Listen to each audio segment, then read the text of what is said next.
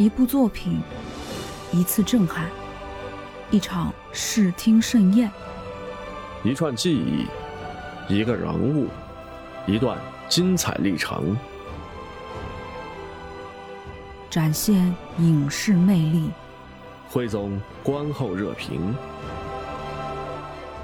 欢迎收听《奇影》。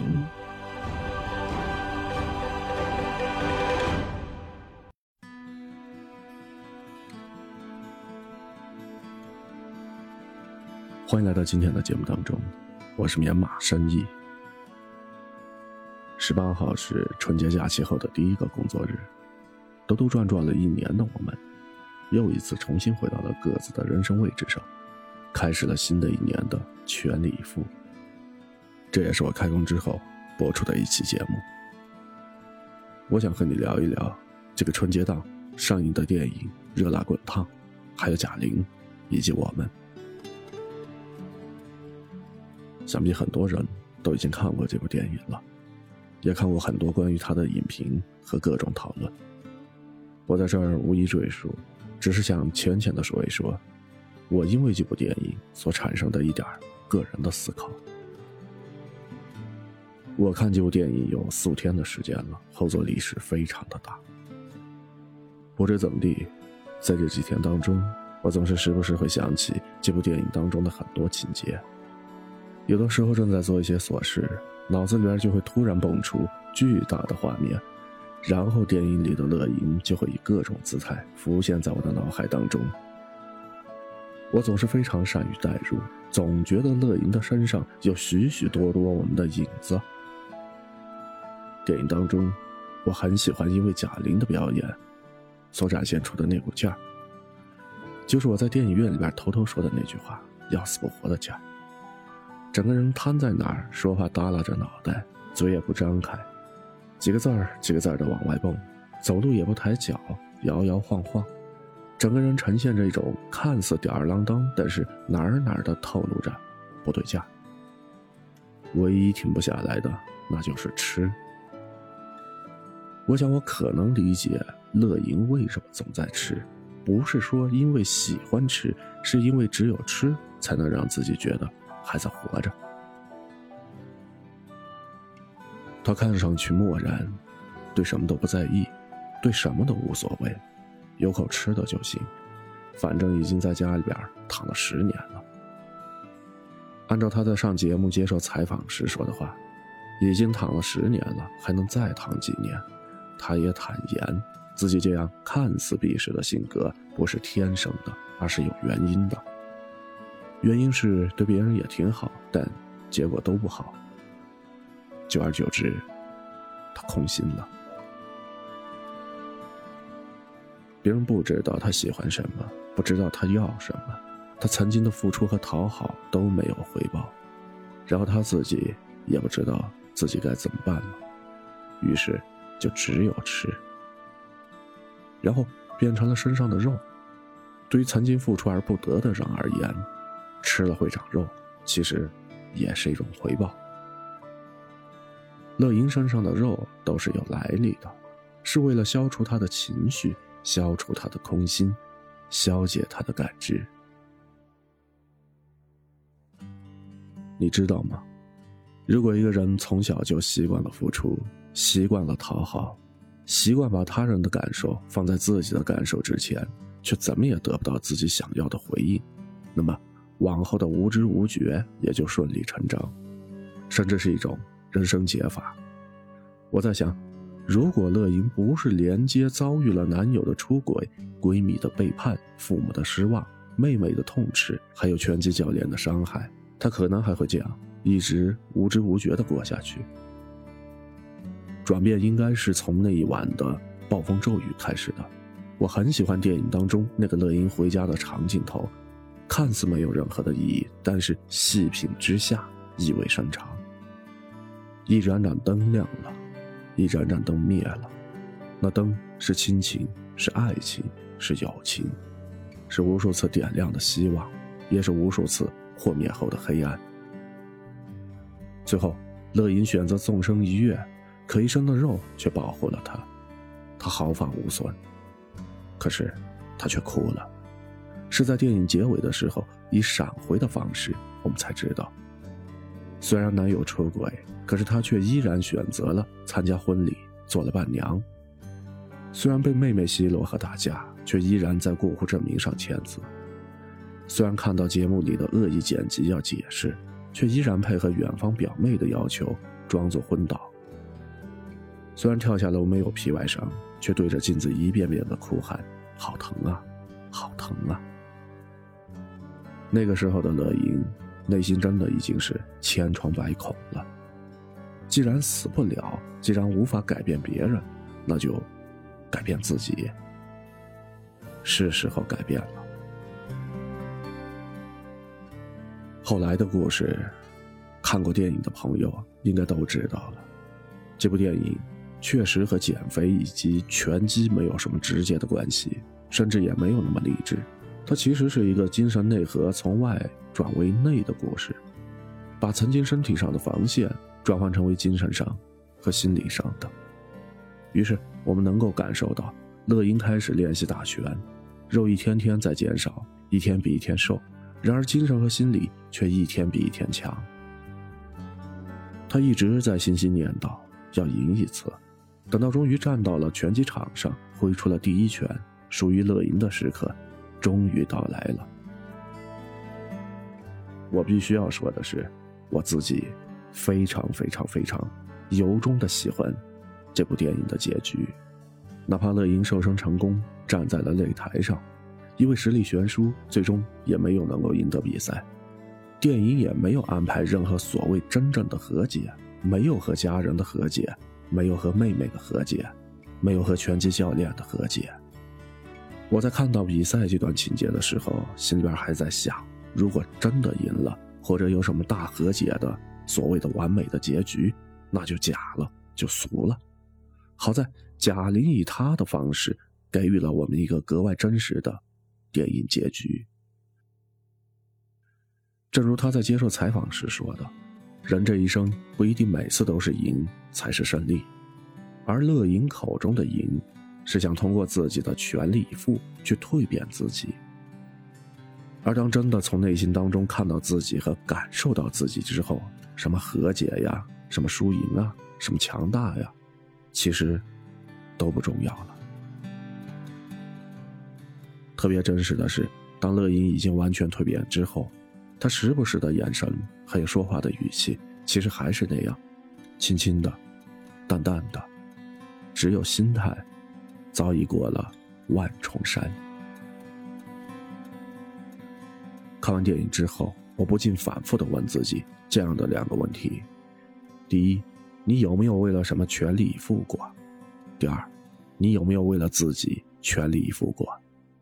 前者可能是为他人，后者单纯是为了自己。从他人那里得到的可能是无声无息，可能是异常沉重和令人窒息。但从自己那儿得到的，就是自己的，迈出的步伐也会轻盈，挥出的拳头也很有力。我在网上也看了很多关于这部电影的争议，以及对贾玲本人的质疑。最为点中点的发言是什么呢？减了一百斤有什么了不起？不还是有专业团队和医生指导吗？如果我有，那我也可以。给我一个亿，我也能减一百斤。我看了这样的一些发言之后，只是想笑，很想回复一句：“不，你不我行。”因为这种质疑当中就已经完全忽略了为自己全力以赴的过程。好像意思是说，如果有了专业团队，自己就不用一滴滴的流汗，不用一天天的坚持，不用每天上器械运动，躺着就瘦，人人都能瘦了。而只有你经历过类似的经历，才能够体会到什么叫做全力以赴。就是在往前奔跑的过程当中，你不断汲取正向能量，不断的激发着自己新的潜能，并且前行的过程当中，真正找到和感知到自己。而在这个里面，我想，有这个非常重要的精神内核，就是全力以赴的我们，会重新发现对于自己人生的掌控感。所谓掌控，就是可也可不可。可放可收，可言可不言，可进可退，可原谅也可不原谅。这所有的一切都由自己掌控，也是由自己说了算。在电影当中有这样的两个细节，一个是乐莹在场边是一个剪影，远处的灯牌上有那么几个字：“你只活一次。”另一个是乐莹比赛完之后遇到了拳击教练，他拒绝了吃牛蛙的提议，然后教练问：“那啥时候再见？”乐银淡淡的说：“看心情吧。”把这两个细节连在一块儿，就变成了我们今天要说的这个话题。你只活一次，看心情。我在想，如果换作是以前的乐莹，肯定不会说出“看心情”这种话。这里边隐含着他用力蜕变之后的重重拿起，又轻轻放下。我已经流水走在田野里，一个不小心扑倒在水里，该怎么办？所以。咱们把今天的这个节目的标题给它补全，那应该就是“你只活一次，全力以赴后，看心情”。贾玲接受采访时，主持人问她：“你现在瘦下去了，你会怕复胖吗？或者说以后还会继续这样保持吗？”贾玲淡淡的一笑：“看心情。”这个回答真好。最后。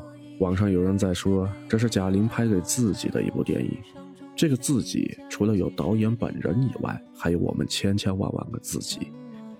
电影当中，我唯一的泪点出现在乐莹准备上场的时候，从镜子里边看到了曾经的自己，那个唯唯诺诺、胖胖的自己。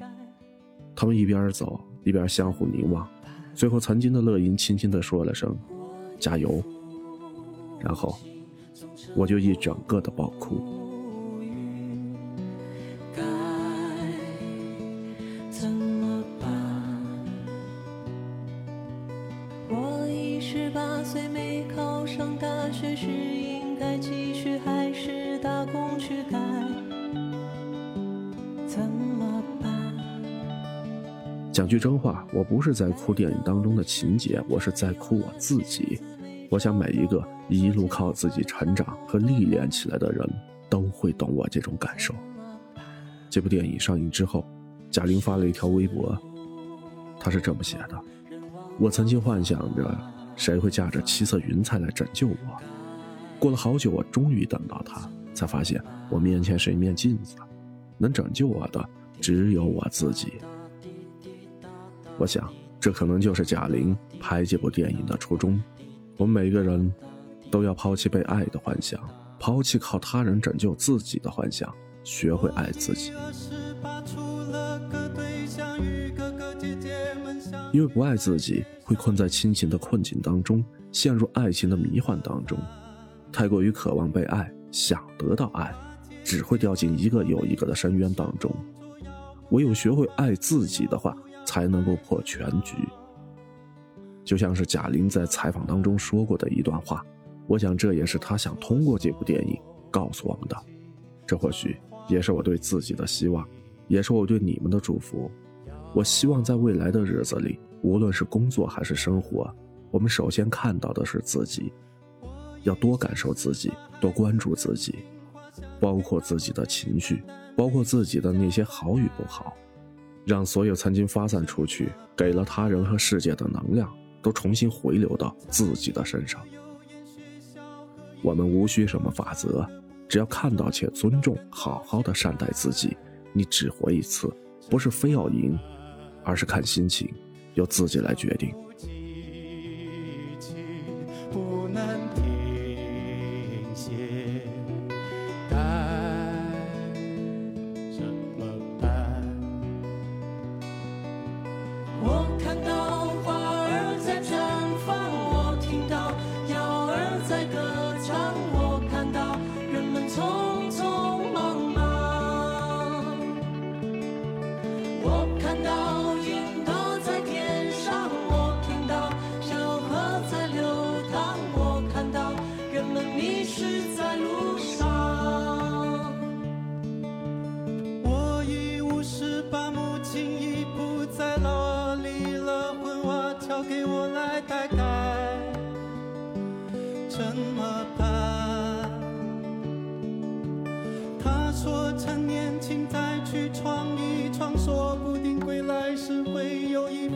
下。我只求他平安。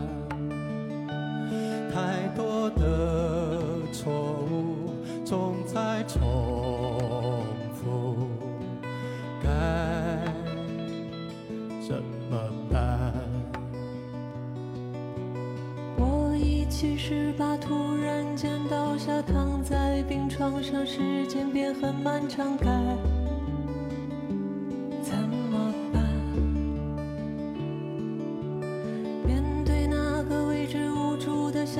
以上就是今天晚上节目的所有内容，感谢你的收听。